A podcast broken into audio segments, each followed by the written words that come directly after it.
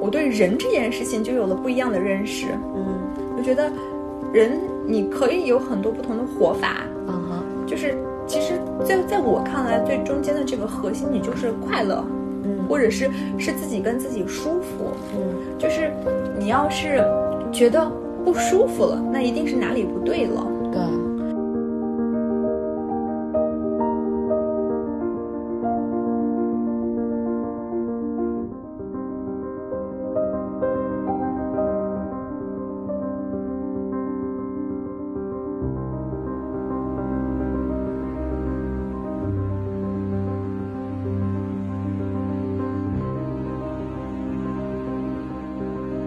呃，欢迎收听新的一期啊，一点不同，我是 DL。这次我邀请了我的好朋友主都，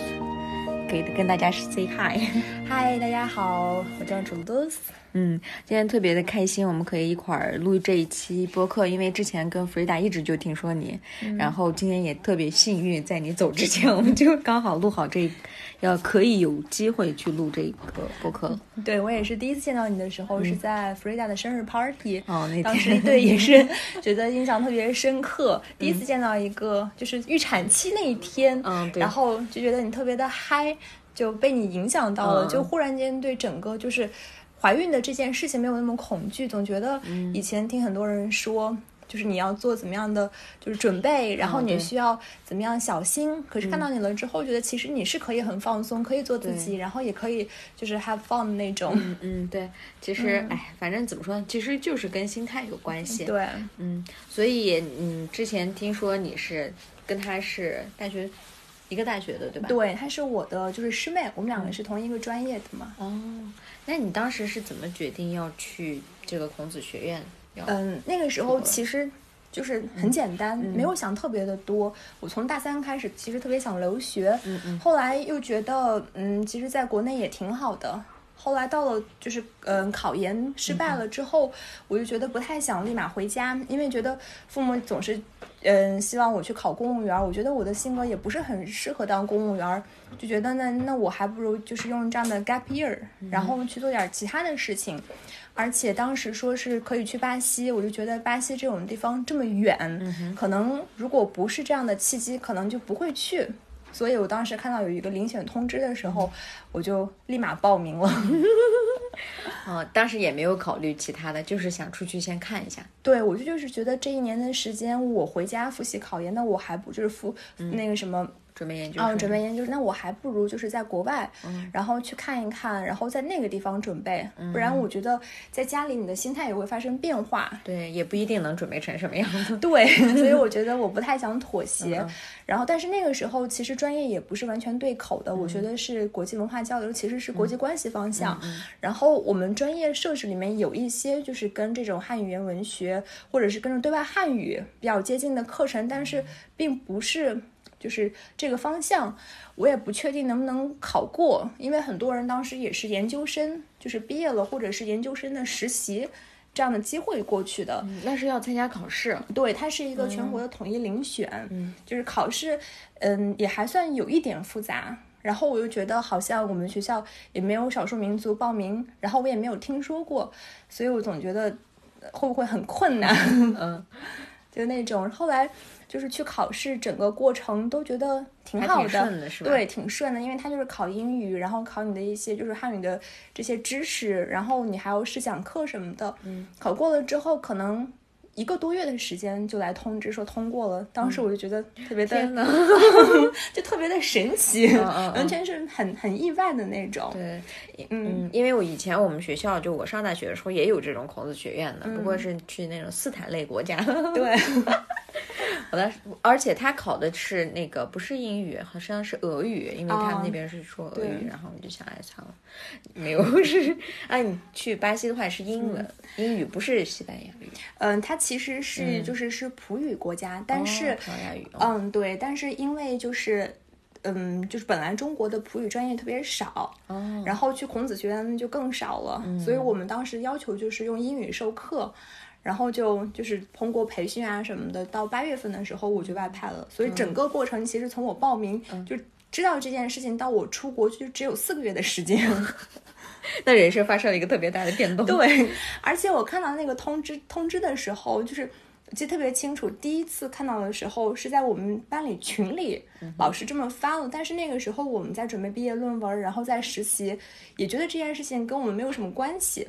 然后第二次看到的时候，我也觉得没有什么关系。第三次的时候，我突然就心动了，嗯哦然后就要做从父母的工作，因为他们也觉得就是这个国家我不了解那么远，就好像不像美国呀，或很者多人是出国并不会去选，要么选择欧洲，对吧？对要么选择美国、澳大利亚这种，加拿大啊，对，很少会对。，就觉得这么小众的国家，而且好多时候你去百度它，它的信息负是面信息对很特别负面的多。刚好那段时间他们在游行，嗯然后又有那种什么打砸抢烧，就这样的东西。嗯然后我我妈妈看到那个消息的时候，我妈当时就觉得你不要去了吧，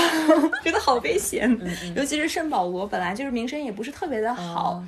就这样，但是他们就觉得，就是你既然自己想去，而且我当时承诺的是我只去一年，哦，所以他们就说那也行吧，毕竟也是公派的。那个嗯签的话也是签的一年，对吧？先，对，那是先签的一年，然后你可以续签，哦，这样就看你自己。对，看自己。但你这边本科还没有毕业，对吧？刚毕那时候刚毕业，就是就是我大四的下半学期，哦嗯，哦，对对对对对，你说的那个要准备研究生的话是对，去那考个研失败了之后，我就想着再再重新再复考一年。哦在这个过程中，然后就发生了这件事情。那还挺好的。对哎，那那你去巴西以后对那儿的第一印象是什么？跟你自己想象有什么不一样的地方？就是我记得特别清楚，那个之前就是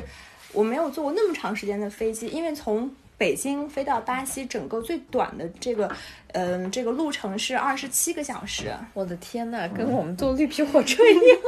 对，然后我第一次要坐那么长时间的火车，而且我们是经济舱，第一次坐这么长时间的飞机，二十七个小时，当时就觉得看到。嗯，汉办发过来的里程单的时候，我都惊呆了。就是 虽然我是 连地球的这一段到另外一段，是不是？ 对，当时就是我们看了一下地图，然后就是圆的这种呃也就地球仪嗯，就说的其实就是从地心这样子凿个洞，嗯从 从中国它其实可以穿到巴西那一边， 我们就真真的是绕着地球就转了一圈，他们在南半球嗯。然后我当时去的时候是八月份，嗯，就是我们这边是盛夏，嗯那那边它其实是就是。嗯，属于是那种冬天最冷的时候，哦，然后突然间，你就是从很清凉的衣服，然后到了那种传说中其实应该算是热带这样的这样的地方，哦然后对你对还要对穿很厚的衣服，就觉得很穿越。 对对，巴西的印象，我觉得应该都是那种的跳舞，是吧？对，但是而且我又特别热那种。对啊，而且我刚去那段时间，就是那几天，就是应该是八月的二号还是三号，是就是那种有史以来比较冷的那种天气，嗯所以当时觉得天呐，这是什么地方？而且我到的那天还是阴天啊，就是我们下飞机的大概是四五点的样子，天还没有黑，就是。蒙蒙的觉得整个就是阴沉沉的，然后看到那个机场，就是我们在国内待惯了之后，总觉得飞机场应该是很豪华的地方，就是像你会觉得是那种就是很亮堂，它的整个大厅都是很宽敞，就是会有那种就是。嗯，就比如说北京这样的，嗯对，会像北京啊或者上海这样的感觉，因为你觉得圣保罗它本来就是是南美的，嗯，较就是大的城对比市较吧大的城市，而且算是就是那种像纽约一样的城市，所以你就会认为嗯它应该会这样。然后结，果但是你看到了之后，你就觉得是那种灰蒙 蒙的，然后又觉得它其实也没有很大，而嗯且就是感觉有点土。像这边二三线、三四对，线三城市四四线城市这样的嗯机场，我就会觉得有点小失望。但是你又会觉得，哦，第一次来到这么远的地方，那我想看看到底怎么那样。它经济状况是不是比中国这边就就是差一些？对，其实是差差很多的。哦它也是发展中国家，但是，呃嗯，就是其实可能跟人的生活状态或者是生活理念是嗯有不太一关的。样嗯，对，所以就挺不一样的。嗯，他们生活理念是什么？他们就是比如说，嗯，有多少花多少。哦，就是他们会存钱，但是不会像国内这样。它是那种及时享乐那种感觉吗？对，他们是及时享乐这种感觉，而且就是你无论有没有钱，你都是很快乐的。哦，就比如说我就是之前，嗯， 也是能歌善舞。哎对他们真的是能歌善舞，就是你无论在任何地方，只要你放一点儿就是桑巴或者是巴萨诺瓦什么的，就是有这样的古典的这样的曲子的话，那所有人就可以跳了。而且就是那种有小宝宝的，比如说可能不到一岁小孩儿，嗯，然后他们都是抱带抱着孩子一起跳， 就是你会觉得就就是耳是濡目染，从小开始。真的就是这样子。所以就比如说你有五块钱，你就会有五块钱的快乐。哦，然后你有一百块钱，你会有一百块钱的快乐，就是你不觉得金钱是制约他们就是享乐的一个享乐的一个因素？哦就所以会那那他对工作呀，对其他方面就没有，就是会不会有一种没有那么上进，就觉得差不多就行了这种呢？，对，所以说其实巴西像是就是就有一个作家叫茨威格，他就是说巴西就像是乌托邦一样的存在，哦，就是所有的人他的状态好像是享乐而生，而不是为了努力工作而生。其实也也也不差。 对，其实也不差，就是，嗯呃，听我这样说，你好像又会觉得，嗯就是有一点那种刻板印象，你会觉得哦，巴西是不是都是这样的？嗯但是到了大学里面，你又会觉得他们学术又很严谨，哦，就就是是你有时候觉得他们是有一个这样的点在制衡，嗯但是你可能作为外国人，如果你没有生活足够长的时间，你就会忽视他们的这种平衡的点在哪儿，哦是这样，所以我觉得挺有意思的，嗯，那你孔子学院是给大学生？对我当时的那个校，我是在圣保罗州立大学，然后我当时是分到了一个特别小的城市，到那个城市也是很很有意思，就是突然间，我当时去巴西的时候，我知道我去圣保罗，但是我不知道就是我会被下派到另外一个小城市的这件事情。嗯，然后当时院长找我谈话说，你去去这个城市，只有你一个中国人，然后呃那个城市也没有中餐馆，而且是特别小，然后我当时就。有点郁闷，但我又觉得，嗯，怎么办？好像就只能我去。 可能他们觉得我看起来是那种也挺能融入当地。对他们可能觉得我也挺能融入当地的，而且又觉得就是嗯，应该是 OK 的，所以就就带我去了。然后我去了之后，当时是我的负责人接我，嗯在汽车站，我们是坐了一个长途汽车去。当时第一个感觉就是，我觉得那个汽车就很不一样，嗯啊，就是那个那个汽车，它那个公共汽车就是很很大，而且可能巴西人大部分人的也是那种体积比较大，哦所以整个座位就感觉我坐了它的三分之二，然后嗯还很宽敞，而且它那个就是很舒服，就是汽车里面有卫生间。然这么 后好嗯对，就像飞机一样，然后你被就是后这嗯算是面长途大巴。对，长途大巴，然后你可以从后面取水，嗯它有那种小的那种，像是呃，这个二百五十毫升的杯子这么大的、这样哦的，就是就是这种这种水，嗯然后你可以自己拿，就是你会觉得很人性化，嗯而且当时在那种无论是多小的城市，它的公交汽车站或者是就是所有的地方，它都有那种就是嗯、净化水，就是嗯你是免费可以喝的，哇，这么好。对，然后那个地方就是有它那个，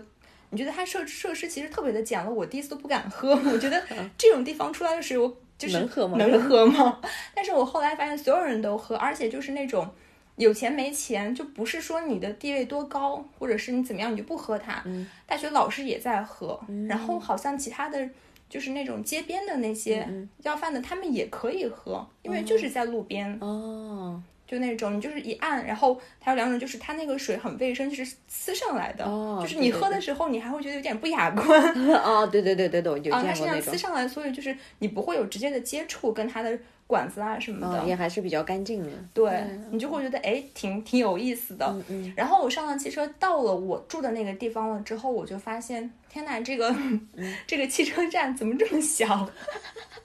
这个汽车站，我觉得可能顶多就有不到二百平方米，整个大小。嗯嗯。然后我出来走了一分钟，我就走到了停车场了。然后看到我当时那个负责人接我，他说你住的特别远，在城市的另一头。我当时还觉得哦，那挺远的。然后八分钟就到了， 我当时要不要到北京？我当时我就觉得，嗯，我就就是那种所有的事情都都是出乎我的意料，就是一件接一件，就是打破了我所有的这种就是在中国习惯的这种。呃，这定式思维，嗯，嗯因为在我看来，远那一定是三个小时以上，两个小时都不叫远。 然后八分钟这个就感觉那是那很近，应该是附近对,、嗯吧、 但他们因为习惯了，而且在我看来，那个城市、当时的人口可能是五万左右的人口。那很少了。对，那是很小的城市。但是在我看来，我们不会把这样的城市叫城市，可能会叫乡，县或者是对，或者是镇，或者镇可能都是十万以上，对吧？所以我就觉得特别的突破我对城市的概念， 在他们看来这都是城市，啊嗯，哪怕比那个城市再小的那城那市也整叫个巴城西，因市。为它面积比较大，对因为人口稀少，所以是对，它是八百万平方公里，然后两亿人，嗯，那那很少呢，对吧？那就是中国的七分之 一。真的是，嗯，对啊，所以就是地广人稀，但是你你进到那个城市里了之后，你就会觉得他们就街上也没有什么人，然后也没有什么高楼，嗯就是有一种乡里的那种感觉。嗯但是你又会觉得每栋房子盖的特别的走心，就是它哦是有审美的，嗯嗯就是每个人把家里布置的也是就是特别的有格调，嗯，就我就觉得巴西给我的感觉，你无论住在多小的地方，嗯然后你无论在什么样的环境里，你是有那种格调，嗯就就是是你的用。心生活的那种对，你在用感觉心生活，你就会觉得每个人家里都好舒服，都、都好温暖，就是那种，嗯而且就是有没有钱都觉得挺挺好的，嗯，哎，我在想是不是因为就是人少，资源够丰富，人就可以慢下来。对，像比如说北京、上海，越大的城市人越多，那高楼我们人塞不下去了， 楼越建越高，然后大家的重心可能就是在去应付生活、工作的方方面面，可能家里面的布置呀，或者这个节奏可能就没办法就被生活推着走。跟对，那我觉得巴西人他是在主导自己的生活，嗯而且其实还有一方面可能跟他的制度也有关系，哦，就是比如说巴西它的，当然你要交保险，但是它那个保险跟我们就不太一样，就是说，比如说，嗯，当时学校给我上了一个学校的保险，那这个保险呢，我去任何一家医院，然后我是可以住，比如说我要住院的话，我可以住单间，嗯，然后我可以免费做所有的百分之八十的吧，治疗嗯，对治疗。然后我拍，比如说我当时头疼，然后我觉得，哎，我是哪里不舒服了，我还拍了一个脑 CT，、然 后嗯免费 吗？ 都是免费。然后包括你去就是就是营养咨询师什么的，全部都是免费的。就我们的理念是你要先交钱，对吧？对就在国内你要先交，他给你报销。但他那边不是报销的理念，而是你去看病就整个不要钱，就走医保。天哪，对，所以就是当然这个就属于是就中产阶级的，但是你在嗯，比如说生活水平再稍微的差一点的话，那你不交保险，它的医疗也是就是免费的，嗯，就是它整个医疗都是免费，所以就是好保像障体系很好，对对这方面所以好像人们不会有那么大的压力，哦，就是我看不看不起病，上不起学。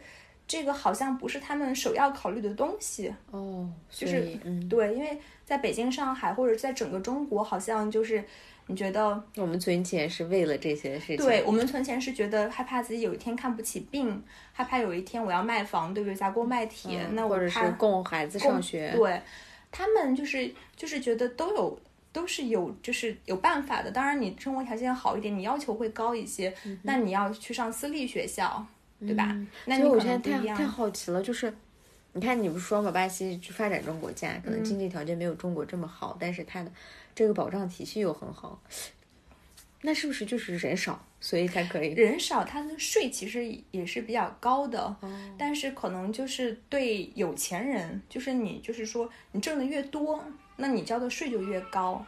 那你挣的少一些，那你的税就稍微的少一些。嗯它的整个包括劳劳劳工法，然后很多这种，我觉得是很很全面的。嗯嗯，所以就是当时我接触了很多东西了之后，我就觉得很不一样，就嗯突然间看到了就是不一样的活法，嗯、而且我觉得大家也都是很在意自己。我觉得中国人就是父母那一辈，嗯，我不知道是刻板印象还是怎么样，就是我总觉得。中国的父母，嗯，他们是有牺牲精神的，对啊，他们总觉得，或者是他们会让你觉得他为了你在牺牲，他哦把所有的生活，他的生活的重心就是你。如果你就他跟你是共生关系，如果你做了什么事情，如果没有做好，那么他也会有参与感，他觉得是他的失败。嗯，但是巴西的父母就不是这样的，好像每个人是很独立自我，当然他也会就是说，呃，为孩子付出，但是感觉是是是这种引路人，哦，而不是那种要告诉你要怎么做。然后，所以每个人都会对自己负责任。那他是大概多大？就上完大学之后就不怎么管了吗？嗯大概，其实我认识的巴西人上完高中就不管了。嗯，但他还是住在自己家里。有住在自己家里，但是好像高中了之后，毕业之后，大家就不愿意住在自己家里了，就觉得那是我父母家。就比如说我们的这个多好啊！表达的方式就不一样，比如说我每次说我家，因为我觉得我的父母家就是我家，对对对，但他们就会说是我父母家，哦，就不会说是我家。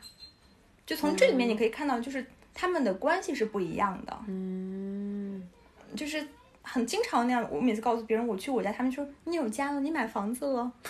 我就说没有呀， 我父母家。他们说哦，你父母家，哦，原来就分得这么清呀、对他们就分得特别的清楚。嗯，然后包括就是巴但西，但是但是嗯他们是会出去那个租租房子住吧？对他们会租房子，父母也不会给他们买房子。嗯而且我当时就是后来我不是在巴西就是读读书，嗯，读书的时候也是很多朋友认识，包括本科的也好，或者嗯是研究生、博士，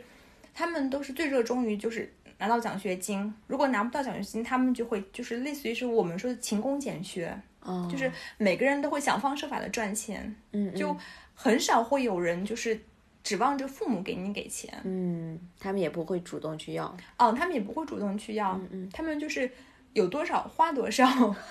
他但他们没有这种要买房啊，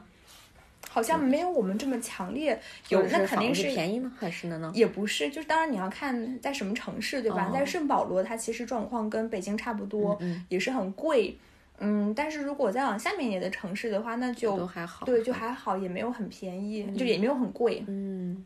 那还可以，反正他们也不会把这个放成第一个 list，对啊对对，吧？因为其实这个我我以前读过，就说中国人的这种，他就是，呃，观观念观点是来自于就是以前的这种农业社会，嗯，就是你你是有这种土地情结的，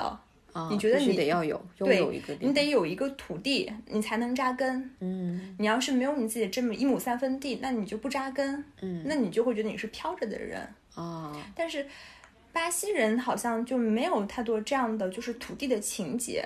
所嗯以就是尤其是年轻人，本来就是父母他观点里就没有觉得他应该帮助你买房，嗯然后年轻人也没有指望着父母给他买房，所以就是我的生活被我营造成了什么样，那就是我的生活，父母好像。不会很介意他没有帮到嗯你，就是做子女也不会很介意父母不愿意帮我，嗯，哎，那你第一次就知道他们这种的态度之后，你自己的感受是什么？因为跟我们不太一样了，就是不是也不说不太一样，非常不一样了，应该嗯是、你是怎么想的？就是你觉得这种的生活方式非常好呢，还是我觉得对我来说嗯哼挺好的。为什么呢？我觉得这个是嗯相互联系的。比如说父母对你投入了多少，他其实虽然说告诉你说没有回报，不嗯希望你不需要你有还回是报，会有那种他会有期 expect，待，对对他会觉得我对你付出了这么多，你应该赡养我，嗯你的所有的生活我有话语权。嗯然后我可以就是命令你做什么，我可以就是对你提要求，但是他们就不一样，因为没有这种，高中毕业就出去了，呃对他们只是觉得我有义务，就是就是用我最最好的就是能力去。呃，去抚养你，那你到了你的这个差不多十八岁左右，那你就可以去经营你自己的生活。你活成什么样，跟我的关系没有那么大了。我们就是，就是我们是亲，我们是亲人，但是你的生活跟我没有关系，就是父母不会去，嗯，去告诉孩子哦，你几点要回家，你得几点到家，你不能怎么怎么样，你要做作业，你要就是不会就是像中国的父母这样去规定的特别细致，对是规定的吧特别的细致，或者是百分之百的就是围着你转。真好。对啊，所以我觉得就是你得看，嗯哦，对对对，嗯，就是你好像得得得分清楚你。要的多少，你就得回报多少，不对过吧？也或者是是你嗯就要失去多少这样的自由，或者是你的这个权利。 嗯，对，这也是其实也是靠自己的，对吧？对，哎，那那你在那儿孔子学院的话，就是刚开始是用英语教的，对吧？对。然后之后，那你教当地人的话，他们是说葡萄牙语。嗯你是去那儿了之后决定学葡萄牙语的？对，当时就是嗯机缘巧合，对，因为就是所有这一切来的太快了，嗯而且就是机缘巧合，刚好我们大三的时候是可以选二外的，哦然后我我们有葡语跟法语，嗯我当时想了一想，就是葡语我应该不会用它，所以我就修了法语， 结果一年之后我去了巴西，生活就是这样。 对，就开了个玩笑，嗯嗯，对。 然后我到了巴西之后，我真的就是什么都不会，我顶多就会你好，嗯哼，但是我去了之后，我发现我本来以为我的嗯学生们都是英语会很好，因为大学生至少能沟通。可是我后来发现并没有， 就是大家是无法沟通的， 用英语，用英语就是那种一个班，比哦那如你说怎么有教汉语？对 呀、但是就是让我很意外的，嗯就是我们很多事情不能用中式的思维去思考。哦我整个一个班的学生，我觉得如果是我、嗯这个老师不会我的语言，我要想学他的语言，那那我们两个没有办法沟通，我就不去上课了，我干嘛要浪费这个时间？嗯对对对但是我后来发现，我的学生知道，明明知道我不会葡语，嗯他们也听不懂英语，他们乐此不疲的还每天都来， 我就觉得你们干嘛来了？可能这是一个纯汉语的这种的环境也挺好的。 那就是巴西人他们做事情，就是我们没有办法用我们本身有的这种思维嗯维方式去揣测它，你就会觉得，就是他们是不一样的， 嗯嗯，完全不一对，样。完全不一样。他们的整个的就是心理的这种。他们的想法，你会觉得很很诧异。嗯嗯嗯然后第一天我上课，就是我本来长得也不太像汉族，所以他们也没有觉得我是老师。嗯嗯，然后那个时候也是也小，才二十多一点，所以去了之其实后。跟他们也差不了多少。对，跟他们也差不多。然后我进去了之后，我跟他们讲，就是用英语讲，我说我是英语老师，然后他们说你下来，你别开玩笑， 所以我就哈哈大笑，总觉得我在逗他们。他们可能还就哪来了一个嗯这么对搞笑的人，然后我我看就是我没有办法，我就去找了我的负责人，我就嗯出去了。我说他们不相信我是老师， 然后我负责人就笑着又嗯跑过来，然后就就介绍我，然后他们才觉得哦，原来真的是。 原来中国还有长这样的人。对，然后后来就是我跟他们讲，没有办法上课，嗯，里面居然就是有一个班，居然一个汉就是一个会讲英语都没有。哦，然后我那个班大概也就是有个十五六个人的样子，就是是一个小一点的班。嗯，然后我当时就从我们有一个语言中心，然后我就找立马就去找了他们当时当班的有一个那嗯种值班的有一个、有一个女孩儿，我说。江湖救急，嗯 快来帮我一下。然后那个女孩做完呢，就是我说一句，她帮我翻译一句，就那样。当时那节课我上的超级尴尬，嗯就是我当时去的第一个星期，本来就是有点时差，嗯然后又有一些就是不适应，本来也没有教过汉语，就所有东西对我来说也都是 嗯全都是新新的。嗯，对，虽然说我会说汉语，但是教汉语跟你说汉语是不一样的两件哦事，情。对，他会问很多奇怪的问题 吧？对，就会问很多奇怪的问题，所以，呃，而且你本来又有语言障碍，就是就是跟我想象的完全不一样。嗯然后到了第二个星期开始，我就觉得我不能这样下去，因为我本来也是很好强的，就是嗯觉得。我跟学生们，就是我希望我对他们负责，他们来上我的课听不懂，然后我无法沟沟通交流，那我这上的是什么课？嗯 然后我又发现几个，就是有那么一两个学生走了，我觉得不行，那我得学葡语。嗯然后我当时的课挺多的，有一周大概有将近二十个课时的课那。还挺真挺多的啊。嗯，就基本上是每天下午都是满的，哦嗯然后我早上备课，然后下午上课，晚上到家我就觉得哇塞，就是整个就是昏天暗地，就想睡觉，但是觉得得得学葡语，我就是那样，就第一个学期就是这样下来，而且那个时候。就觉得也不能老请别人来给我翻译，我真的就是学一句话就是现学现卖，哦，嗯学一句我就去说一句，然后把我的一些课堂的指令啊，然后一些简单的句子我都写到一张白纸上，然后就照着读，嗯嗯， 就那种就是那段时间觉得挺挺辛苦的，你又觉得你不能老用老靠英语，对。但是你又觉得英语葡语你也不会，嗯，又然后解释不清楚。就解释不清楚。嗯，就是一点底子都没有，都不是那种学过一点，其实完全就是从零开始。然后就这样子过了六个月的时间吧，其实就是一个学期上完了之后，我忽然觉得我的普语已经可以沟通了。哎，那可以啊，反正也是那个环境里面嘛。对，吧因为也是有环境，本来就是我的负责人，就是我有两个负责人，有一个负责人他是英语老师，所以他的英语挺好的；另外一个负责人呢，他是就是教育学的。他只会西班牙语，嗯，他也不会英语。啊然后我跟他的关系还特别好，嗯因为英语负责人他出差去了，嗯，就去美国了。嗯那这段时间就就是把我留给他，我们两个天天大眼瞪小眼。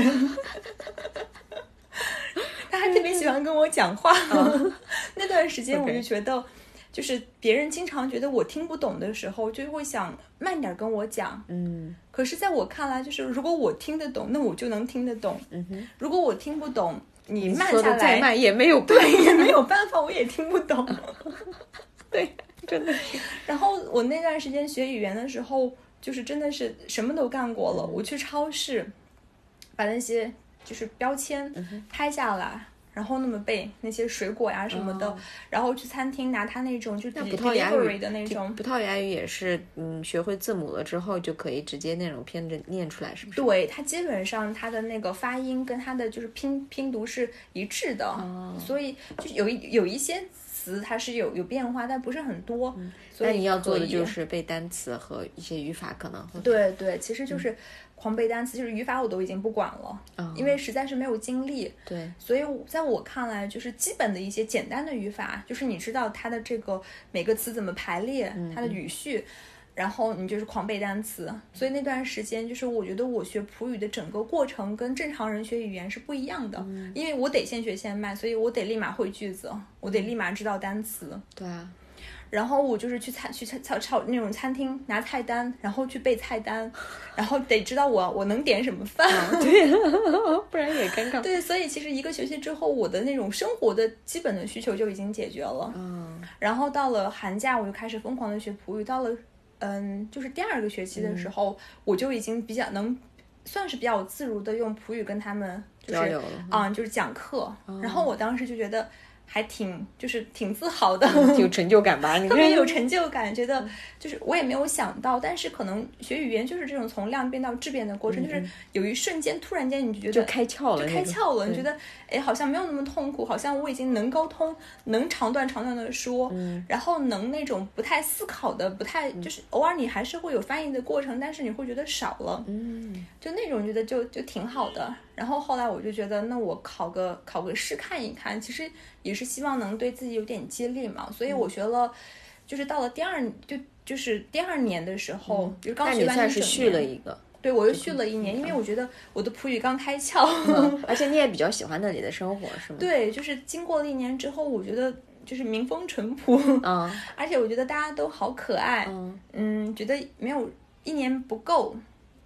所以想再待一年，嗯然后再学普语，然后我又待了一年，然后学了两年之后吧，也其实也一一直都是自学，嗯因为我上课的时间刚好跟他们就是提供语言课程的时间是冲突的，哦。所以我没有办法上课，只嗯我能刚还自己想来问你，你有没有在那里跟谁学习？对，就只能自己来。嗯但是两年之后，我觉得就是好像嗯差不多了，大家说什么我都能听懂，然后也经常会看一些书啊什么的，好像还行。只不过是当时那段时间，我就是狂背单词。 嗯嗯，有当时有一个就是音谱的那样的单词书，好像是五千五百个词汇，我把那个也是就是很迅，也是迅速吧，就是那种就是把那本书背下来了之后。然后我又开始狂看语法，看了一个多月，嗯，后来就是他那个普语考试，就是写作文，也也就是在当地考的对对对，就是叫 s e b i b r a s 就是巴西的普语考试，哦类似于像托福这样的。不像我们汉语水平考试。 哦，不像。他那个考试其实也挺有意思的，就是我从来没有见过这样的语言考试。嗯，它是什么？嗯，它就是有四个任务，嗯然后第一个是你听一段录音，然后你写一篇作文，哦，然后看一段视频写一篇作文，然后看两篇文章，再写两篇作文。它那它对表达能力要求比较高有，它是两部分嘛，笔嗯试和口试，然后最后就跟木桶效应一样，你的哪哪部分的成绩最低，哪部分就是你的最终成绩。最低的那个是对多 少 那好坑啊！对，所以就是你觉得就很很有意思，它没有考你语法， 哦，它也没有单独的考你的，就是其他的，像我们去做什么完形填空啊嗯什么的，对对就是让你写作文。嗯，然其实后作文里面就包括这些东西。对，而且它那个考试就是你一开始，嗯、它的所有的素材全部都是真实的，不是为了考试嗯去编的。就是从某一段，比如说广播里截取一段，然后给你一个身份，比如说他听了这段话，你现在是这家旅行公旅行社的，嗯、这个员工，那你怎么回这封信？嗯，那你怎么去安排什么？你是这个校长，现在有这样的活动，哦，那那特别好，所以我特别嗯想吐槽一下，像汉语水平考试，还有那个叫什么四六级考试，它其实那些音频都是非常 artificial，就是特别人工做作的对啊，那那种，不它是这个从真实对啊，它这个生活全部中嗯都是真实的，所以就是它的每次难度其实可能会有一点点差异，嗯，就是有时候他们很快，你听起来你就会觉得不太能听懂，而且它就放两遍，嗯，然后你要抓住所有的重点你去写，所以我当时就是当当我觉得我能通过考试的时候，就第一次我考过中级的时候，我觉得特别不可思议，嗯，因为完全想不到自己能通过，哦然后后来我觉得通过中级我再去考一次，因为它是所有的级别都考一样的考试，根据你的这个考试出来的结果，它给你给给等级。哦，所以我考完高就是考到高级的时候，我都觉得这是我吗？ 我觉得我没有 OK 到高级啊 就这种感觉。然后我就觉得，可能没有对比，你在哪个地方，你周围、嗯周周边全都是 native speaker 嘛，对，就是也是可能因为周围都是大学老师，然后他们还有就是学学校里面的这个环境，可能他们聊天的时候也会聊得比较深入。哦当时朋友也特别多，然后大家都只讲普语，所以可能会比别人更有语言的环境，嗯，就就还挺幸运的。哎，那你在那儿的时候，对于交朋友这个有没有遇到过障碍，还是就还挺顺利的？有，我记得特别清楚，就是我的当时当时一开始去的时候住的像是一个 house 这样的房间房子，就是平房，然后有就是有五六个人，每个人有自己的房间，然后。我那些室友都是那种，就是大学里面好像比较跳蚤的那种学生，特别的喜欢 party。我也喜欢 party，但他们的 party 是一周就周一到周日天天 party，那我就不行，我只愿意周六周日 party 一下。平时我是喜欢安静的人，点啊，然后我们家就是那嗯种，就是感觉是一个 party house，哦哦，就就在就在房子里面，对他们也出去，然嗯后二厂在家里，或者就是他们先在家里闹完一顿，然后再然后再出出去去。所以我那我们那个房子非常大，哦，可能有一个三四百平米，或者比那个更大一点。嗯，所以会有特别大的客厅，啊对，有特别别大的客厅，我们还有特别大的院子，然嗯后我们还有那种就是 barbecue 的那种设施，那种嗯像都一个小别墅，对，算像是是个小别墅一样的感觉。嗯嗯然后我觉得我那个房就是我们那个家里整天都是乱七八糟的，就是乌烟瘴气。嗯我想每次想做饭，我都得洗一个锅。 然后我当时特别的生嗯气，当时因为一开始去，我觉得我是就是外国人，然后嗯刚来，我不想跟他们吵架，而且我本来有一点点轻微的那种洁癖，嗯，我就每天忍着，然后等到我到了期末的时候，我已经就是忍忍无无可可忍，忍因为我的房间刚好离客厅很近，就是有经常有那样早上起来有我不认识的人在客厅，然后我每天觉得在认识新的人， 然后我 OK 特别郁闷。后来我就想跟我的室友去吵架，因为我实在是受不了了。可是我觉得我普语不好，那我怎么怎么吵呢我就我就把我要写的话全部都写下嗯来，然后背下来，我就。 我就我就说给他们听，嗯说完了之后转身就走了，因为后面已经没有内容了。 而且我可能听不懂他们回的话，我也不想听，所以我 OK 表达完我自己，我转头就他们特别生气，噼里啪啦说了半说了半天，嗯我也没有管说什么，然后就就那样，嗯嗯嗯，然后我当时觉得我还挺厉害的， 啊 没有你这个策略好。嗯对，所以就是当时那个那个那个点儿，我就觉得一开始他们其实对我都挺一一直都对我都挺好的，只是大家的生活状态不在生活同一嗯方式个不点一儿样上。对对等到后面我就搬家了，因为我觉得他们其实人很好，只不过就是我住不惯。嗯。然后就搬到了一个德国室友、嗯室友那里，就觉得挺好的，因为他也是老师。哦，所以我们两个就是安安静静的过起了嗯自己的小日 子。德国人也是比较喜欢那种安静，是吧？对他也是比较喜欢安静的这样。然后，嗯，但是那段经历我觉得也挺有意思的，就是如果没有那段经历的话，可能我会对巴西的认识会。又又不一样，就是当时跟着他们，我认识了很多朋友，就是好像他们打开了我的社交圈一样，因为他们本来就属于是那种。很爱玩儿，所以家里会来很多人。那来的人里面就会有那种我觉得很有意思的，然后所以就是有一部分人也变成了我后来的朋友，就就那样。我觉得，嗯，交朋友这件事情，我觉得，尤其是作为外国人，可能大家经常说你要融入到别人的生活很难，我觉得肯定是难的，因为。你很难有时候去揣测他们，因为你不知道他们在想什么，尤其是你不了解的时候。对对对，但是呃，可能就是你要先放开自己，就是你必须得舒服起来。嗯哼，如果你很拘谨，你不能指望着别人来做你的朋友。嗯就是首先你要去做别人的朋友。嗯所以觉得它是一个相互的过程，嗯因为别人也不知道你喜欢他，你希望跟他成为朋友，这个东西你也要表达，对不对？对呀、或者是你可能就这种表达，你不只是你的嘴上去说，感觉很刻意，可是你的行为呀、或者是你偶尔，比如说你问他你要不要来家里吃饭，我做了什么什么，或者是哎我们去哪儿怎么怎么，或者是哪怕你就是需要帮助的时候，你去让他帮助你。嗯，我觉得其实这个邀请别人来帮你的话，也是一种嗯、交朋友的方式。对，因为就是汉语不是说来往吗？嗯你得有来有往，你不能就是一味的等着在家里，希望别人叫你出去，嗯然后你就觉得很难过，怎么没有朋友？但其实这是一个过程。 对啊，而且你说到这个，就是很多人就出国的话，他很有可能就是还是会跟自己圈子里面的人，嗯对吧？还是中国人，还是跟中国人一起玩儿。嗯然后他的那个语言水平呀，或者是嗯出过国和没有出国，好像区别就是对他个人带来的影嗯响没有那么深刻。，对，因为可能走出舒适区，它不是一件舒服的事情，嗯，对。所以叫走出舒舒适区，对吧？就比如说，你看我们在北京，突然想起来，我们天天交往的也是 同一个圈子的人，然后我们还然后继续去新疆餐厅吃饭，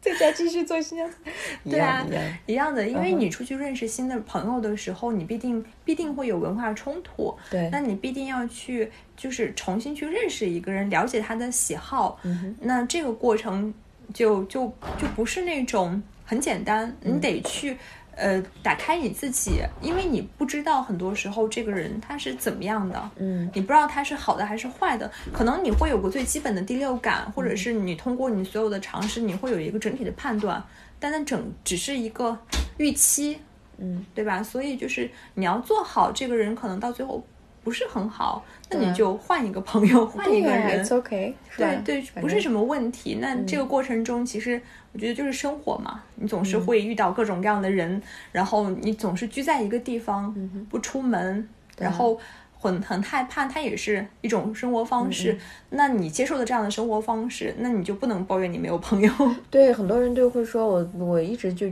认识不了什么有趣的人呀、有意思的人呀。但这时候你你得首先得自己对、踏啊，出去，是不是？对，对去啊做一些有意思的人，或者是去见一些、去参加一些活动，才可以去对啊，认识。嗯，所以我就觉得去了巴西，整个现在我在巴西大概有将近七八年的时间，嗯，从我是一三年出去的，你之前是算是在孔子学院待了多长时间？嗯，待了三年。然后上研究生也是在那上。对，然后我是嗯，就是上了直博，哦这样嗯，就我本来是研究生的身份进去了，进去了之后转成了直博，哦，是这还可以样这样，嗯嗯，对。然后整个这个过程就是也是一个转变，因为嗯那个时候我是有就是有工资的，哦，那然可以嗯后我的朋友们都是大学老师，也有一部分是学生，就是我可以跟大学老师一块儿去很 fancy 的餐厅吃饭，嗯然后我也可以对嗯跟着那些学生，然后出去就是嗨，出去玩儿，就是也也很爽。然后忽然之间我就要搬去另外一个城市，然后去一个谁都不认识的城市， 又对，然后开始做学生。那个时候我就已经没有工资了嘛，就是我有奖学金，但是就就是那种还可以可以支付房租，但是那个之外，就是我还得自己想，就是我得开始计算一下，嗯对， 我每个月需要花多少钱在这件事情上或者另外的事情上，就是是这样。嗯，这样了之后，就是你的心理状态也会有点不一样。突然间觉得，哦，巴西又是另外一个巴西了。对，真的是跟你口袋里面钱也有关系。对，因为那个之前我不用自己找房子，就是学校会给我找好，嗯，然后我每个月还会有津贴，然后吃饭啊什么的，总是觉得所有的事情是很顺利的。嗯后来我就得开始自己找房子，然后包括自己去跑所有的这些，包括签证什么。那个之前就是需要会把所有的事情都弄好，嗯，然后自己开始着手处理所有的事情的时候，你就会觉得哦，其实没有那么简单。 然后就里到面了学问还是挺多的。嗯对，然后又开始在在新的城市生活，你又得开始交新的朋友，嗯，然后要从头开始要经从历。头开始，而且巴西的就是你是研究生、博士是一起上课的嘛，嗯你只不过就是你的毕业论文不一样而已。哦，嗯，那么所有的人他不是那种住校的，嗯大家都是自己出去租房子，然后我们也没有班级的概念，嗯就是每个人只有自己的导师。嗯嗯那你跟着导师做项目，然后导师这些就是学生是你的同门，那其他的人你一块儿去上课的这些人就是你的同学，嗯但这些同就是一门课，那你下门课你就再换一换一波哦同学，没有固定的人，你可能见的时间也就只有上课的那么点那你时没有间，没有办法去建立一个比较长期的那种的对，好你是朋没友有关系群体的，对对对对你没有那种归属感，你觉得你嗯是一个人。对嗯独立于独立在这个学校里，然后你自己去发展所有的事情，那是比较痛苦吧？刚开对始那有个点时孤候独，嗯对刚开始就觉得完全觉得跟我的对上学这件事情的概念就、完全完全不一样对后来，嗯，我是记得我是去参加了一个我们学校的留学生的这样的聚会，嗯然后聚会里就是有很多各种各样国家的人，嗯嗯，那个时候就也是认识了一些人，嗯到最后那些人就是当然会经常换，因为有很多交换生，然后有很多嗯就是也是像我这样的，我们叫就是 full time student，、嗯哼然后这样呃 regular student，然后我们这样的、我们这样的学生，就好像跟他们又不一样，因嗯为他们是纯享乐，就是交换生，我们我们还得学习，对然后我们就是有固定的这样的人，但是你觉得你刚跟这些人建立了特别好的关系，你特别喜欢这个人，经常跟他玩儿，他待了半年走了， 待了一年走了， 就是这样。当然，这个过程中你也会有其他的一些朋友啊什么的，你就会觉得就是你你已经习惯了流动嗯的这种感觉。突然间，这个人你见了好几年，哦，那个留那个留学生回来上学了。 但是也挺有意思的，就是那个过程中，我觉得我是学会，嗯，跟自己相处，嗯就是已经习惯去，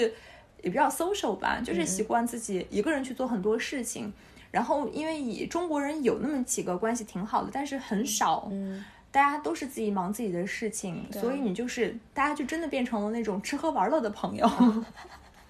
其他的孤独的学术还是得靠自己来。嗯对，大部分事情都要靠自己。那你要出去嗨、出去玩、去酒吧，那你就有一个群，你在群里问大家谁去，就会有很多人去。但是你会在心里分清楚，这些人他就是吃喝玩乐的，嗯哼，然后你觉得跟他们出去聊一聊挺嗨的，嗯但是你好像很难建立那种很深层的关系。嗯你就会觉得深层的关系它其实是靠缘分，对啊，就是你没有办法努力。吃喝玩乐的朋友呢，很简单。啊， 大家一起嗨就好了。大家一起嗨就好了，对吧？所以是这样，慢慢的你就会看清楚很多、很多事情，而且你也会经历那种你一个人生病，然后你又觉得我跟这个人不熟，你好像不太愿意接受他的帮助，哦，对，你又觉得也挺无所谓的，就就那样。然后我就觉得，嗯，有时候回国也挺好，但是你又觉得我已经在这里。已经这么长时间了。对，你会开始就是有有时间段，你会开始质疑自己的选择，哦就是对我在这儿，我是为了什么？哦哦，对对对，因为因为你们你不觉得吗？有很多东西就是机缘巧合，对吧？对因为你刚开始去的时候，其实也没有预见过你有可能会在那里读博士。 对。我连去申请的时候，我都没有觉得我要读博，嗯我只觉得我先把研究生上了。其实我那个时候是可以升职博，我不知道，哦，我以为我只能升研究生。然后后来我导师说你你的 这个项目特别大，你为什么没有升直博？我说啊，我不知道。我也是第一次听说说去心理课，嗯嗯，然后我就后来，因为我那个项目就是比较复杂，嗯嗯，它有模型啊什么的。后来导师就说：“那你这个项目我们就转成直播的项目，因为嗯它其实当然有一些条件的嘛，我刚好都符合他那些直播嗯的条件。因为我不是教过三年书在大学里，所以它这个其实也算是一个嗯加加分分项项，嗯对。所以是这样，可哎以，你看这些真真的是机缘巧合，对并不是说你先知道你做这些事情的意义是什么，然后再去做的。对，所以很多时候我听到别人的这种规划的这些这些，他们我大一开始干嘛，我大四要怎么样，我觉得很厉害，因为或者是我到了之后的十年人生，我该怎么规划？因为我觉得我的人生好像没有一步是规划好的，好像就是那种顺水推舟，就被推着走的。我我觉得也没有什么不好，当然可能这个过程中就是我觉得我比较幸运。好像一路走来都是我想要的东西，所以可能就是你没有一刻是准备好的，你也没有一刻是没有在准备，嗯哼，真的就是是你得抓住机会。但是这个过程其实，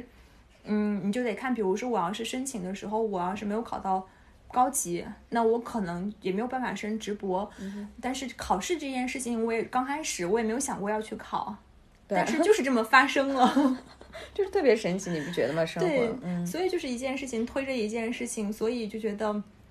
生活挺有意思的。嗯到了巴西的整个这七八年的时间，我觉得好像就重塑了我的这种世界观或者是生活观。嗯哼因为以前在国内的时候，你就觉得，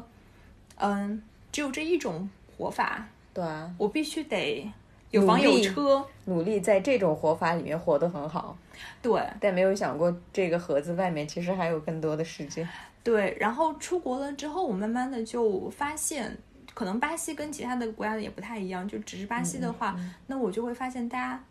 挺快乐的，嗯，就是在国内，嗯，就是我每次从巴西回到国内的时候，我都会有一种冲突感，嗯比如说审美，首先。嗯我们家有一个打扫卫生的阿姨，嗯嗯，她每天都都很漂亮，嗯，就是她一定是把自己收拾在的巴西，对，很精致。它其实没有什么收入来源，嗯就是打扫卫生，然后这样。但是他们他会就是做指甲，做的特别的精致，嗯，然后让他你动物园做指甲，对做指甲也是手脚都做，然后嗯哦每就是每周或者是可能隔隔两周就会嗯去重新换，还有自己的美甲 师。Seriously？对呀、哼然后他嗯我穿们我们中国人的思维是你你的工资都没多少，你还把钱花到这些上面，对吧？呀、但是他们的想法就不一样。哦，就是我就刚开始很惊讶，就是你都挣不了多少钱，你还在这样的事情上花费。但是隔了几年之后，我再去想这件事情，尤其是就是这几年我开始有点儿就是研究极简主义了之后，我开始发现其实。金钱它就应该花在让你快乐的事情上，不管这件事情它的性价比是怎么样的，对啊，这件事情能让他带来快乐，他觉得值，那就是值的。嗯对啊，所以，那到了中国了之后，我开始发现，大家就是尤其是，嗯、比如说可能就是稍微低收入的这样的大家群体吧，嗯他们好像就更注重攒钱。当然，可能跟社会制度有关，你可能嗯对生病啊什么的，但是好像大家不太关注自己，嗯，就是对啊我我是怎么样去呈现我自己这个人，嗯，没有那么重要，嗯就是我可以很凌乱的出门，嗯。我不觉得怎么样。他的意思就是说我只要能适应这个 system 这个制度就好了，但是对他把我这个就忘掉了。可能，对，所以在我看来，这个就是活着和生活的区别。嗯，对，我觉得很多时候就是，嗯，好像很多人他们太努力的为了别人，嗯为了自己的孩子攒钱，嗯哼为了怎么样，然后就让自己很委屈的活着。嗯，那样的话心里也会特别憋屈，而且充满愤怒。对，所以说这就是我想说的第二点。嗯第二点就是在巴西，无论这个人挣多少钱，做什么工作的，就是每一个服务的人，他都是，就是你可以感受到他内心底里的快乐。哦，就是我去买东西，我去问他问题，他，我可能都跟他没有什么关系。他看你是外国人，哦，你是中国来的，啊，你怎么怎么样，你给我讲中国怎么怎么样，就大家会有天生的好奇心，然后他那种方式也不会很让你反感，而且很多时候他们特别热心，就是你问个路，然后那个人就会把你恨不得把你带过去。 是吧？对，就是你会觉得每个人都是那种特别的，就是一颗一颗热情那种，然后就是就是很很澎湃的那种感觉，大家都活得很很生动。嗯，嗯，哪怕你去那样地铁站啊什么的，他有那样的引导的人，没有一个人是很大声说话，就这样大声就是我是说很凶的这样的说话，没有人会凶谁。嗯，好像大家都很和善，所以我在那待了那么久，我就习惯了大家很和善。一回国我被人吼的时候，我就会愤愤不平。凭什么？对你为什么对我吼？ 嗯就是我觉得你不应该呀，因为我习惯了别人都很心平气和的去讲话，大家都都是那种互相很，就是当然没有那么绝对，但是大部分人都是这样，或者是他整个氛围就是这样的。所以我记得我第一次回国的时候，我去超市买东西，嗯，结账的这个人他特别快，然后我当时怎么了？就是好像忘拿了什么东西，然后我就被那个人骂了一顿，就是很凶的那种。嗯嗯然后我当时就觉得特别难过，我觉得为什么大家会这样？ 就可是后来我妈又说就是这样啊，这很正常啊， 很正常啊，他就拿那么点工资，你还指望他对你多好的态度？我当时就觉得嗯为什么呢？ 因为你你见过不一样的，对，所以就是整个在那边就是觉得那种像温室里的花朵，一回来就被摧残了。 哭了。对我就觉得总是那种，就包括嗯前段时间跟我男朋友一块儿过来，嗯然后他就说我一回中国就就开始变得很焦躁，嗯，哦，就开始变得很容易生气，嗯因为我就是觉得大家态度特别不好，而我本身也是很注意，就是很注重态度的这件事情的人，所以别人以那种就是很很凶，我就会觉得你凭什么？ 你为什么要凶？哎，就是你这样一说，就很多就是出国留学的人回来之后，就是这些点儿都不适应，然后会痛苦好一阵儿，然后隔隔上一年，如果他就一直在这儿的话，可能也就适应了。对我就那现在种回感来有觉四五个月了吧，四个月左右，嗯嗯我觉得我都快适应了。 但是我男朋友就说，我记得你在包括嗯在德国或者是在在巴西的时候，你没有那么爱生气啊，你没有跟别人发过脾气啊，嗯我没有见过你，就是我跟他都没有怎么吵过架。哦，他说你没有这样过，但是我一回国，他待了一个月的时间，我基本上隔三差五就跟别人吵架，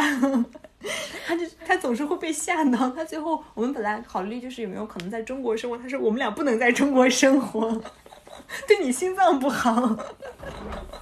我觉得他说的很好。嗯，对，就是就是就是就是这种，我觉得这个的根源其实可能就是人们的压力，太大了，对，嗯，因为他们更关注自己，然后他们也关注自己的喜怒哀乐，嗯他们对别人也和善，然后就是那种哪怕我不喜欢你，我还是会对你很好的说话，哦就是那种他们的态度可能跟他们的这种，他本来就特别心平气和，对所以而且他们挺婉转的，就是他们包括很直接的这种方式去说什么的时候，也是很婉转的这样的，很直接的告诉你，哦。 好像很矛盾。啊，我我我理解，我们开始经常这样，开始不会直接告诉你你哪里做的不好，他会那样子转个弯，但是对会让你意识到，对，他就在是这说你样，就对，那就种是感这觉样，所以你就会觉得挺挺舒服的。嗯你被就是那种你被打了，你都觉得这耳光我挨得好爽，嗯 好开心。自己点到为止，我就意会了，就那种感觉。对，就是这种感觉。那在国内好像他哪怕讲的是一件很好的事情，但是就是有时候态度很那样。就是我跟男朋友去了乌镇，然后有一个大爷特别可爱，他吃了一根雪糕，然后我当时特别热，我就特别想吃那个雪糕，我不知道他在哪儿买的，我说大爷你雪糕在哪儿买的，他就一顿吼，就说的哦我这还有一个，我再给你给一个，等等，在冰箱里就有，但是就是。当时我男朋友他听到了之后，他没有听懂他在讲什么，但就他把我以为他以为他在凶我，然后就拉着我开始往外跑，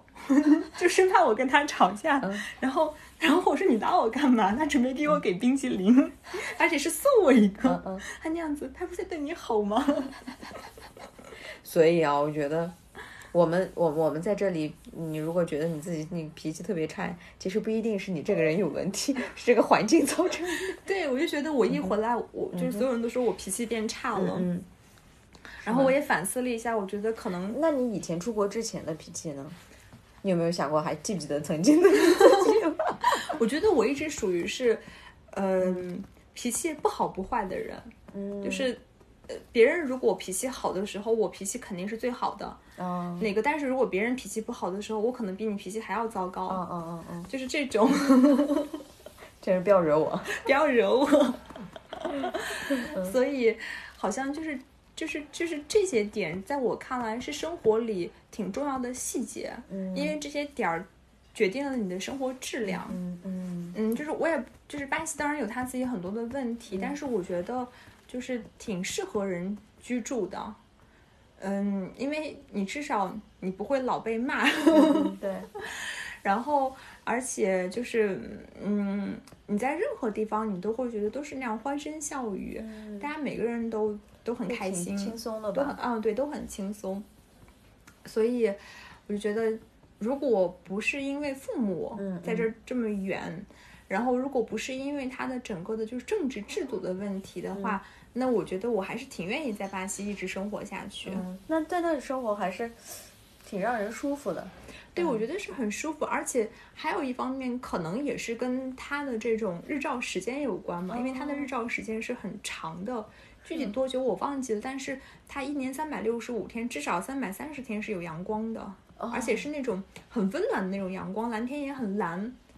这么好，它不会，因因为巴西总热给我感觉是一个非常热的地方。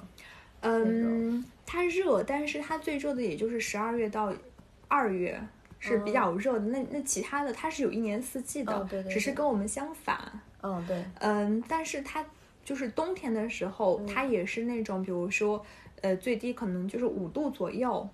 然后，嗯，两三天五度，嗯，第二天三十度，第四天二十度，然后再隔个五六天降到零下，不是降降到五六度左右，就是这样。但是它它可能隔两天就会有挺暖的时候，所以在巴西的冬天，我也是经常穿着短袖，然后外面套一个厚外套，然后到了中午，你可能突然你就得穿短袖。就就是嗯这样，所以他们的性格可能也跟他们的这种，嗯就是就是这样的，嗯，自自然环境有关。嗯，那我觉得那也还是，你看这边儿的话就是，对，也非常冷，而且冬天嘛，刮风也特别大，对吧？然后而且你说那个蓝天，这边空气污染呀、什么的，乌鲁木齐 更不用提了。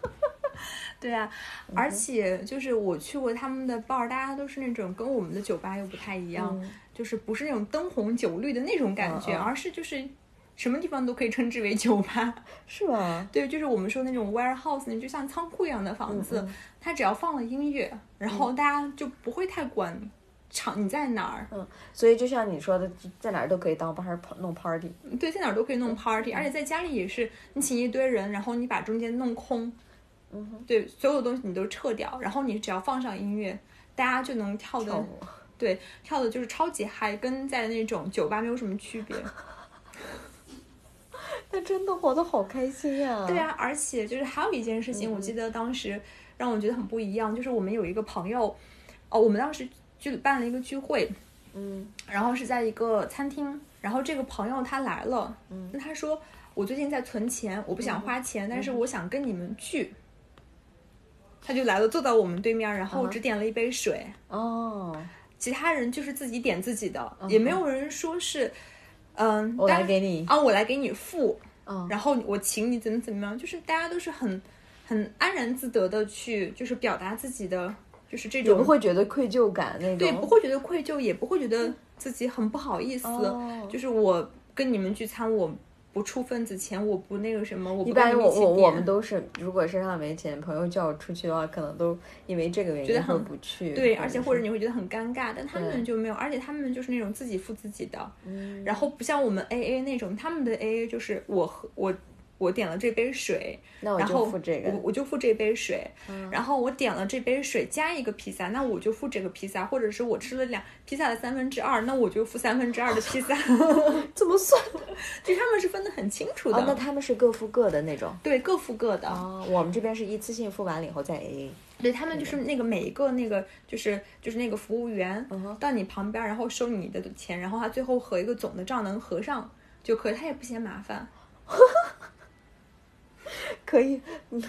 人家就是心平气和， 那对没啊办法。所以我觉得这就很好，就是嗯你嗯不会委屈着自己，对别你人也不会觉得你奇怪。哦对因为我们在这儿，比如说你这样一说，我们在餐厅总感觉，比如啊，我我去餐厅里面要点餐，如果我觉得我花的时间稍微长了，看那个 menu，别人在旁边等着，嗯或者是我们在算账那种服务员等的久、嗯久一点儿，我就心里面就会莫名有压力，因为他对有很有可能会给你看脸色。对呀、嗯，在对那，边儿就就没有，嗯好像大家都是那种很慢，嗯而且就是你迟到了也就迟到了，嗯然后晚了就晚了，早了就早了，大家等一会儿等一会儿了，好嗯像所有的事情时间都是有点静止的，哦你就习惯了这样了之后，你就会觉得哎，其实挺好的，嗯 好像他们。让我觉得，虽然经济没有那么发达，嗯然后有很多的这样的问题，可是，在生活这件事情上面，他们把自己活得挺舒服的。嗯当然，巴西人经常觉得哦，美国人好，他们就是多么的华丽，怎么怎么样，或者是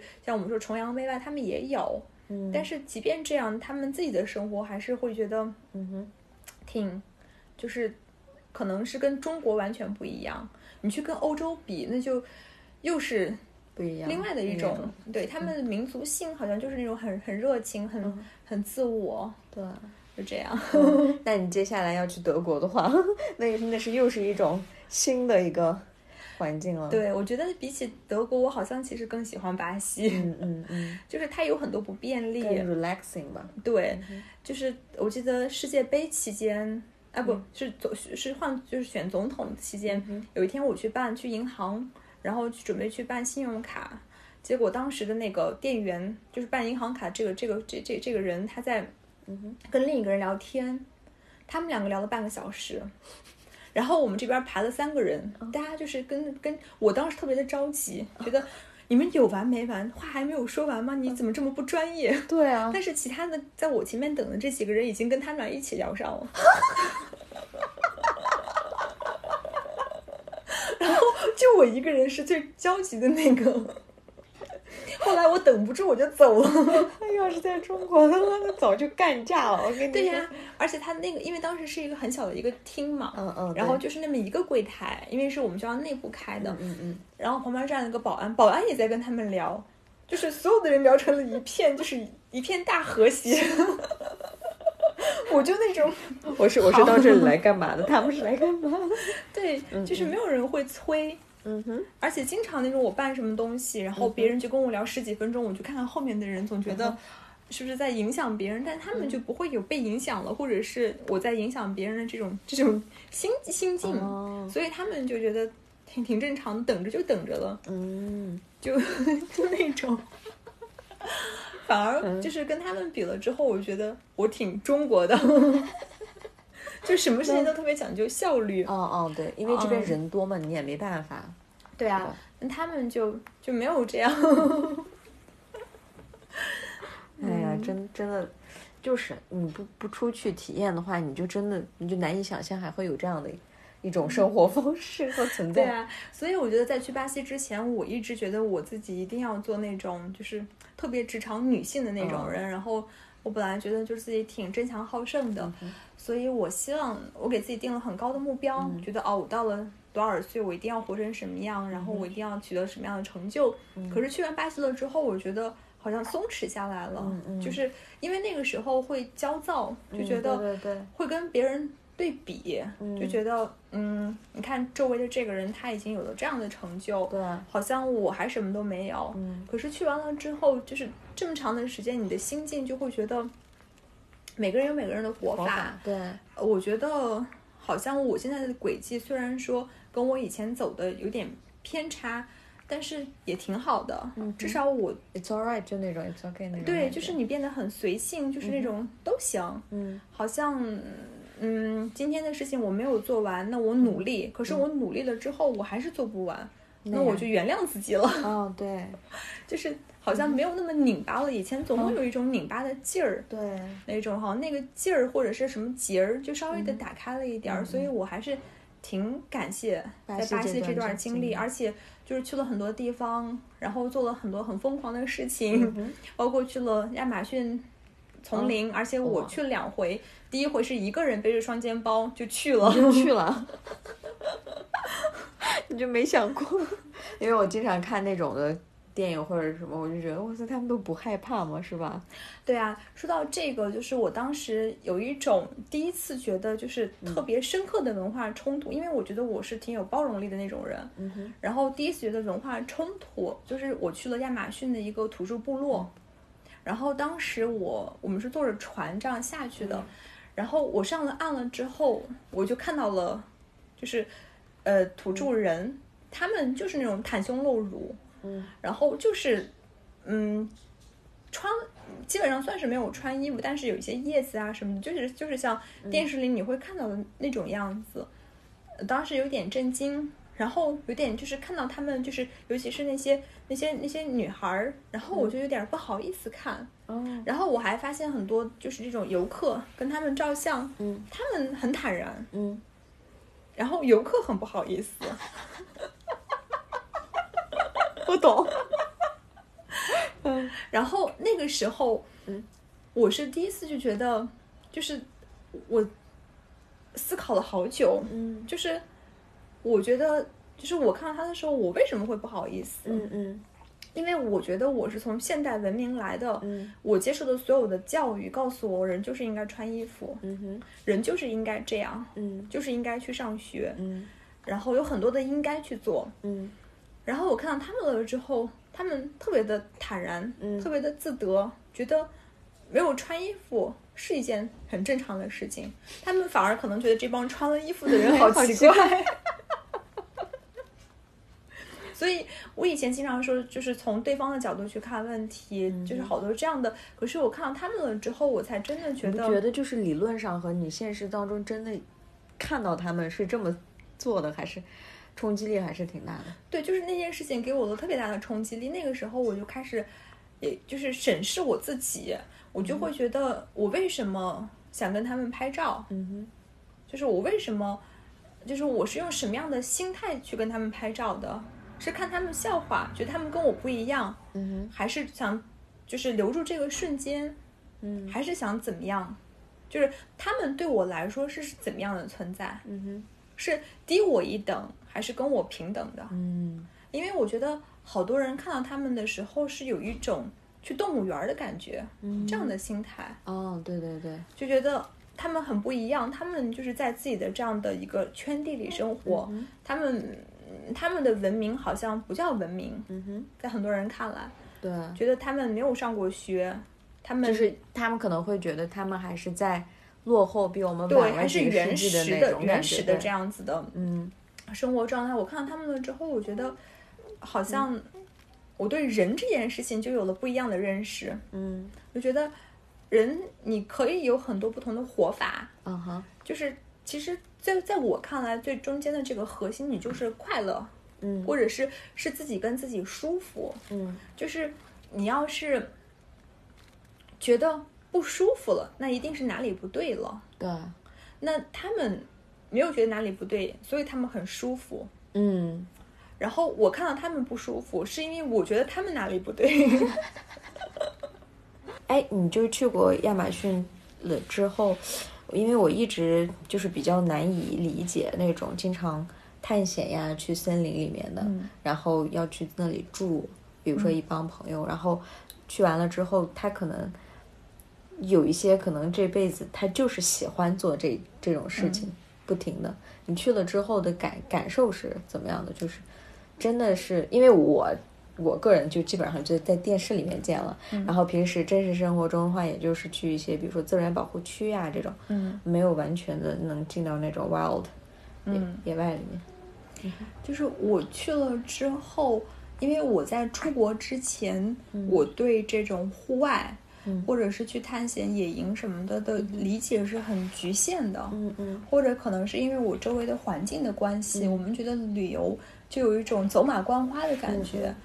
嗯。或者是你觉得探就是探险啊、野营啊，都有一种自我虐待的那种心理。嗯，但是我去了亚马逊了之后，当时我们住的也是那种就是在在野外，然后住、住的是吊床，嗯闭上眼睛你就能听到丛林里面的各种特别可怕的声音，嗯 然后尤其是那样。在丛林里面，你把灯就是篝火一灭，嗯哎整个那个就是乌漆麻黑的，就是一片寂静，然后也不是寂静，就是一片漆黑。没事。然后那个之后，就经历过这些了之后，我觉得是会上瘾的。嗯， 就是你突然间觉得，就是特别想多看一看，还有怎么样的，就是风景。然后嗯你就会想去经历这些东西，你会觉得好像让你的生活变得更更充实。对，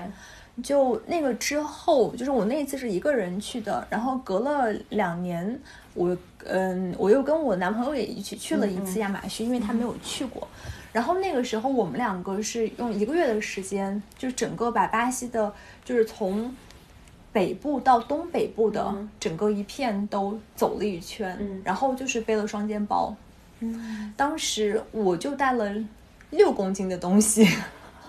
怎么精简下来的？因为我们出去，对呀、 尤其是女孩子，你想，对我当时刚开始，我想我怎么办？就是我又觉得我想背双肩包，因为很多地方就是你背那种就是拉拉拉拉手推车的话，就手推行李箱的话很不方便。但然后我就开始想，什么是最重要的？就是那个时候开始慢慢的开始了解极简主义，嗯就觉得什么对你来说最重要？就是生活里，嗯，怎么样能让你得到快乐？嗯，什么东西你只要拥有它，就其他的东西都不需要了，对就这种。 所以我那会儿，我以前觉得我出去玩儿，我一定要拍特别好看的照片，我一定要带特别好看的裙子，还有化特别美的妆对，我要化特别美的妆。然后那个之后，就是那一次我开始了解各种东西之后，我就开始觉得其实我不需要，嗯，而且好像就是我男朋友他也是对我的影响，就是他告诉我，有时候我想拍照的时候，他就告诉我说，你不如记住它，嗯，就是他会问我，比如说我拍了十张照片，他说这十张照片你真的会经常看它吗？ no，然后我就会发现嗯我没有经常看，我拍完了就过去，拍的时候可认真了，你们觉得拍完我了们？之后我没有再回头翻它。对，而且有时候我们拍一百张照片，可能选上几张，发个朋友圈，结束就结束了。对，其发他完的朋都友，圈你很很少会回头再看，嗯除非是那种特别有意思的嗯，对一件事情，那个跟你在照片里有多美其实是没有关系的。你知道，特别美的照片，它好像就是那么一瞬间，但是反而你可能不太美，但是那种那个环境有意义，或者是那件事情有意义，你反而能记住它。嗯嗯，所以它对我的影响就是让我觉得，就是体验比照片更重要，嗯，对，因为他觉得，尤其是拍风景照。我以前觉得我特别喜欢拍风景照，我还买了那样，就是，就是就是那种单反，我觉得我一定要怎么怎么拍。后来我发现我拍照技术不行， 然后我觉得我拍不出我希望我能拍出的效果。后来现在网络那么发达，我就觉得我何必让自己去拍，不如我在网上找都能找到照片。嗯所以我就开始就是出去玩的时候，我也不带相机了，就是带手机。然后特别重要的时刻我会拍一下，但是平时我就已经学会不拍照了。嗯，然后反而我在体验它的时候，我会觉得更纯粹，就是我能正儿八经在那儿，不觉得拍照是件任务。对然后那么你去拍照也会更自然一些。对，然后那么去玩的时候，你就会觉得心境就有点儿不一样，因为我觉得你你出去玩儿以拍照为目的出去玩儿，你是有点本末倒置。对啊，然后，所以我在去的时候，我带六公斤东西，我就是带了两双鞋，就是一双那种，就是因为是夏天嘛，就是一双类似于是那种户外的那种凉鞋，然后一双运动鞋，然后我带的全部都是那种速干的背心儿，嗯然后一件外套，嗯然后所有的那种就是就是化妆品啊什么都是保都是都是那种特别的小的那种 travel size 那那种东西，然后所以整个下来包特别小。那特别方便，因为你们都是两个人又去那么多地方，对啊，然后我发现其实带了带了很多，就是我们只用到了那些，我只带了我们只会用到的东西，就是一定会用到的东西，多余的就什么都没有带。然后我们觉得实在特别需要什么，我们就现场买。嗯嗯，然后这样下来了之后，我觉得就旅行变得更有意思了，就是我没有拍照的这种包袱， 我也没有觉得我照片一定要拍成有多美。所以就是偶尔会传几张照片啊什么的，好像就是慢慢的，我觉得传照片这件事情也变得没有那么重要，这样的话是不是就是你可以更好的去进入到当时的那个环境，对，嗯是吧？你不会去想着 我要拍什么照片、摆什么姿势，而是真正的拿自己的眼睛去看这个世界，而不是拿手机。对，就真正的去体验它，嗯然后就是让它变成一件有意思的事情，而不是那种摆给谁看。嗯哼，因为好像你经常去拍了之后，你就会开始想我怎么怎么样，然后有时候你会在这个过程中你就丢掉了你原本原本的这种初衷。所以后来去了好多其他的地方，包括就是经历了有一次，就是在一个海边，我差点儿就 就死在海里，因为我想玩那种 stand up，就是像是嗯那种嗯叫什么冲浪板一样，然后玩这样东西的时候，突然有那样的就是嗯叫什么大浪吗？还是对，是有浪，但是是小的那种，就是就是直接就是把我溜走了。但是我当时是背朝岸，我没有发现。等到我回头的时候，我已经离岸边特别远。哦，然后这种时候，然后我那天还没有穿救生衣什么的，就是你会游泳吗？我我会游泳，哦但是那个时刻，我觉得就是因为我试过很多次想回到岸边，但是我回不去。哦，天哪！然后我觉得我的力气已经用完了， 可是我还是离海好远。就那样的时候，我突然间觉得，就是是那种生死时刻。 我觉得我好像又更觉得，就是也没有是那个之后的，那是我们旅行到一半的时候，然后后来就是算是我男朋友救了我吧。如果他当时没有下来，就是游过来，然后就是那种费尽心机的，我们两个好不容易到岸边的话，我可能就真的就死在海里，因为当时也没有看到其他救生员呀、什么的。然后经过那天之后，我就更释然了对对好多东西，我就觉得其实，嗯，生命没了就没了， 嗯然后东西物质什么的也就没了，嗯好像整个过程中你活成什么样子，还是你的这种体验是是更重要的。对啊，所以就是经过所有的这些事情，包括在巴西或者是所有的旅行这些，让我就觉得，呃，生活应该是由自己主宰，然后好的不好的都都是你，你你活到了那种，你活成了精英，你的生活也也是生活，嗯嗯，但是你势必会失去一些东西，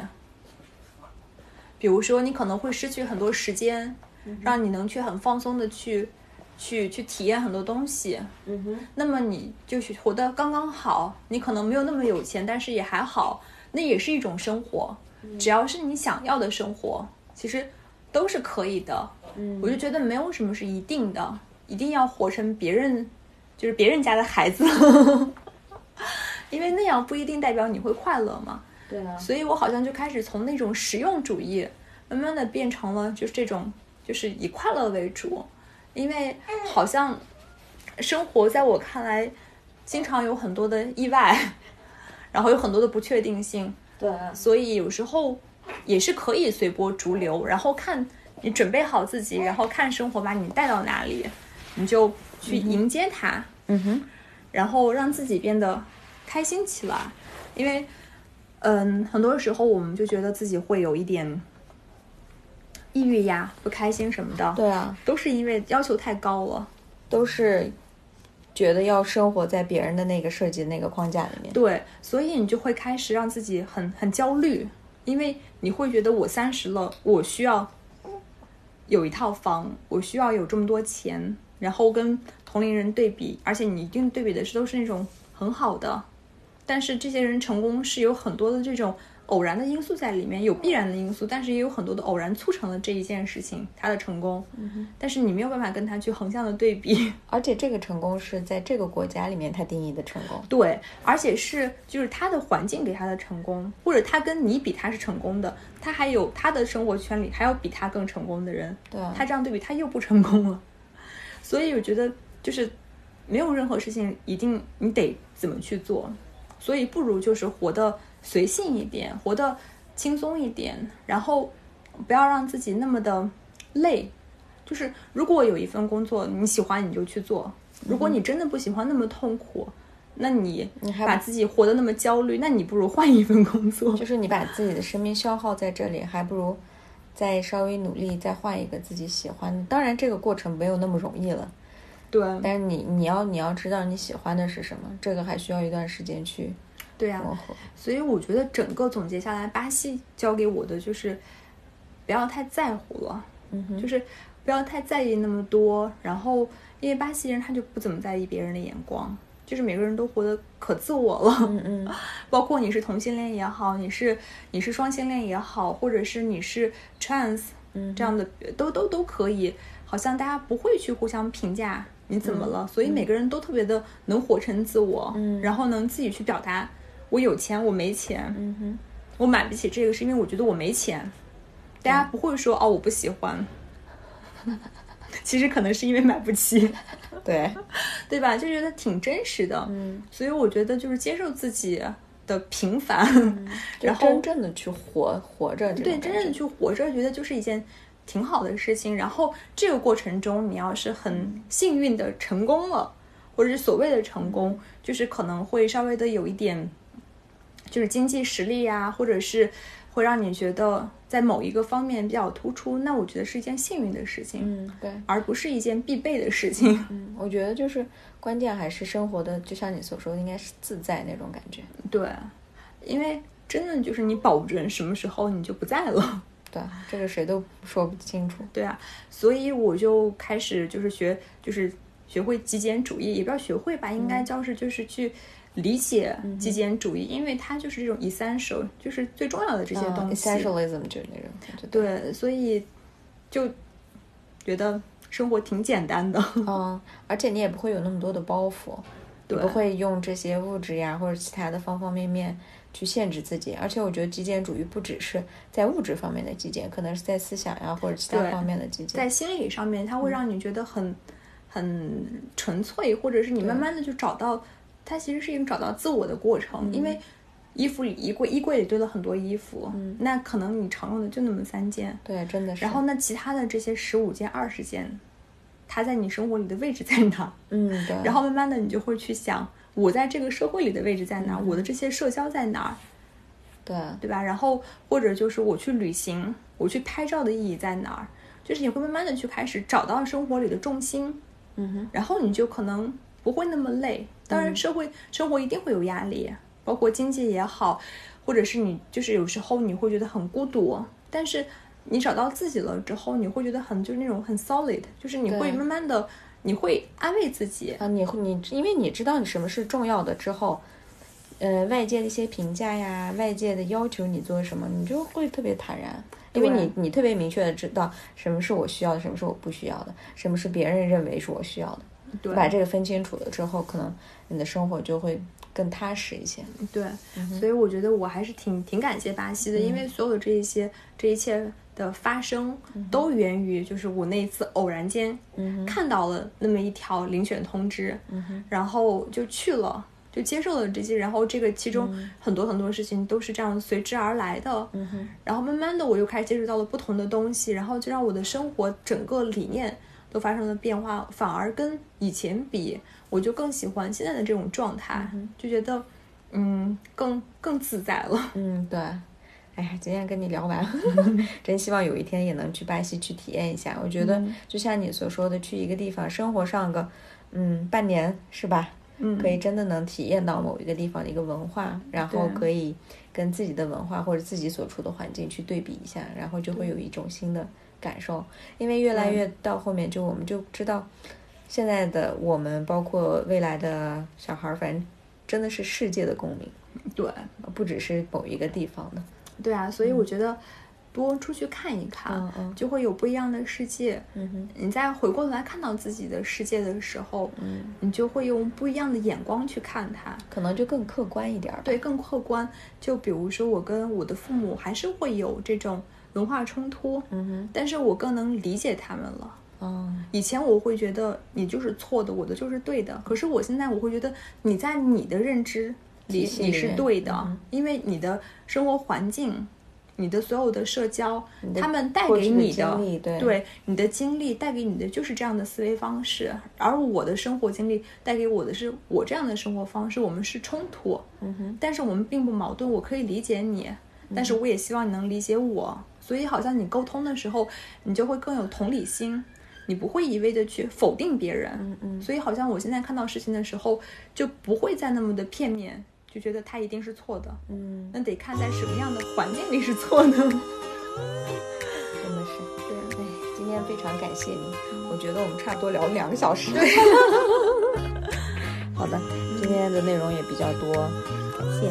嗯，那就到这儿。好，希望有机会还能再来看你跟宝宝，哦可以然后的再聊一聊其他的。嗯，好 você 的，那我们今天就到 o 啊这儿 que 了，拜拜，拜拜。há de melhor a minha companhia pra não se sentir só o sol a lua e o mar passagem pra viajar pra gente se perder e se encontrar vida boa, brisa e paz, nossas brincadeiras ao entardecer. Rir à toa é bom demais, o meu melhor lugar sempre é você. Você é a razão da minha felicidade. Não vá dizer que eu não sou sua cara metade, meu amor, por favor, vem viver comigo. No seu colo é o meu abrigo.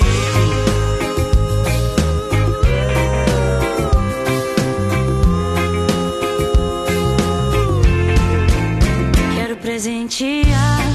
com flores e emanjar. Pedir um paraíso pra gente se encostar. Uma viola tocar, melodias pra gente dançar. A bênção das estrelas é é é é é é é Oh, é